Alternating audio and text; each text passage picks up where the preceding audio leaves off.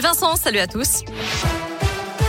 À la une dans la région, cette nouvelle affaire de pédophilie dans l'église. Plusieurs personnes ont contacté les diocèses de Lyon, Grenoble, Vienne et Saint-Étienne pour signaler qu'elles ou leurs proches avaient été victimes d'agressions sexuelles de la part du père Louis Ribes. Cet artiste peintre décédé en 1994. Il était originaire de Gramont dans les monts du Lyonnais où se rendra demain soir l'évêque de Saint-Étienne, monseigneur Sylvain Bataille, pour une réunion publique d'information et d'échange. Ce sera à partir de 20h. Notez que les œuvres du père Ribes qui appartiennent aux diocèses de Lyon, Grenoble, Vienne et Saint-Étienne seront progressivement À retenir également cette nouvelle journée de mobilisation des profs en perspective. Plusieurs syndicats, dont SNES et FSU, appellent les enseignants à cesser le travail jeudi prochain pour protester contre la gestion de la crise sanitaire dans les écoles, collèges et lycées. Notez aussi qu'un méga centre de dépistage du Covid a ouvert ses portes ce matin à Polydôme, à Clermont, géré par le CHU. Il sera ouvert 7 jours sur 7 de 8h à 18h sur rendez-vous et pourra effectuer jusqu'à 4500 tests antigéniques par semaine.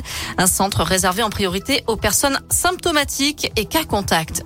En bref, c'est aujourd'hui qu'une partie des crédits d'impôt sont versés, une avance de 60%. Ça concerne près de 9 millions de foyers fiscaux qui emploient une babysitter, une assistante maternelle, un jardinier ou une aide à domicile. Ils vont recevoir en moyenne 605 euros sous forme d'avance.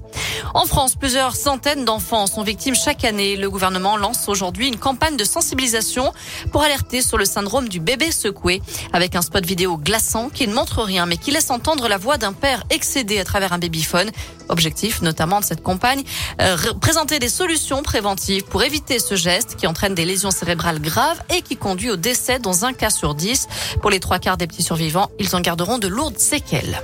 On termine plus légèrement avec un mot de sport. On suivra ce soir le troisième et dernier match tour préliminaire de l'Euro de l'équipe de France de hand masculin. Ce sera contre la Serbie à partir de 20h30. Les Bleus qui ont remporté leurs deux premiers matchs contre la Croatie et l'Ukraine.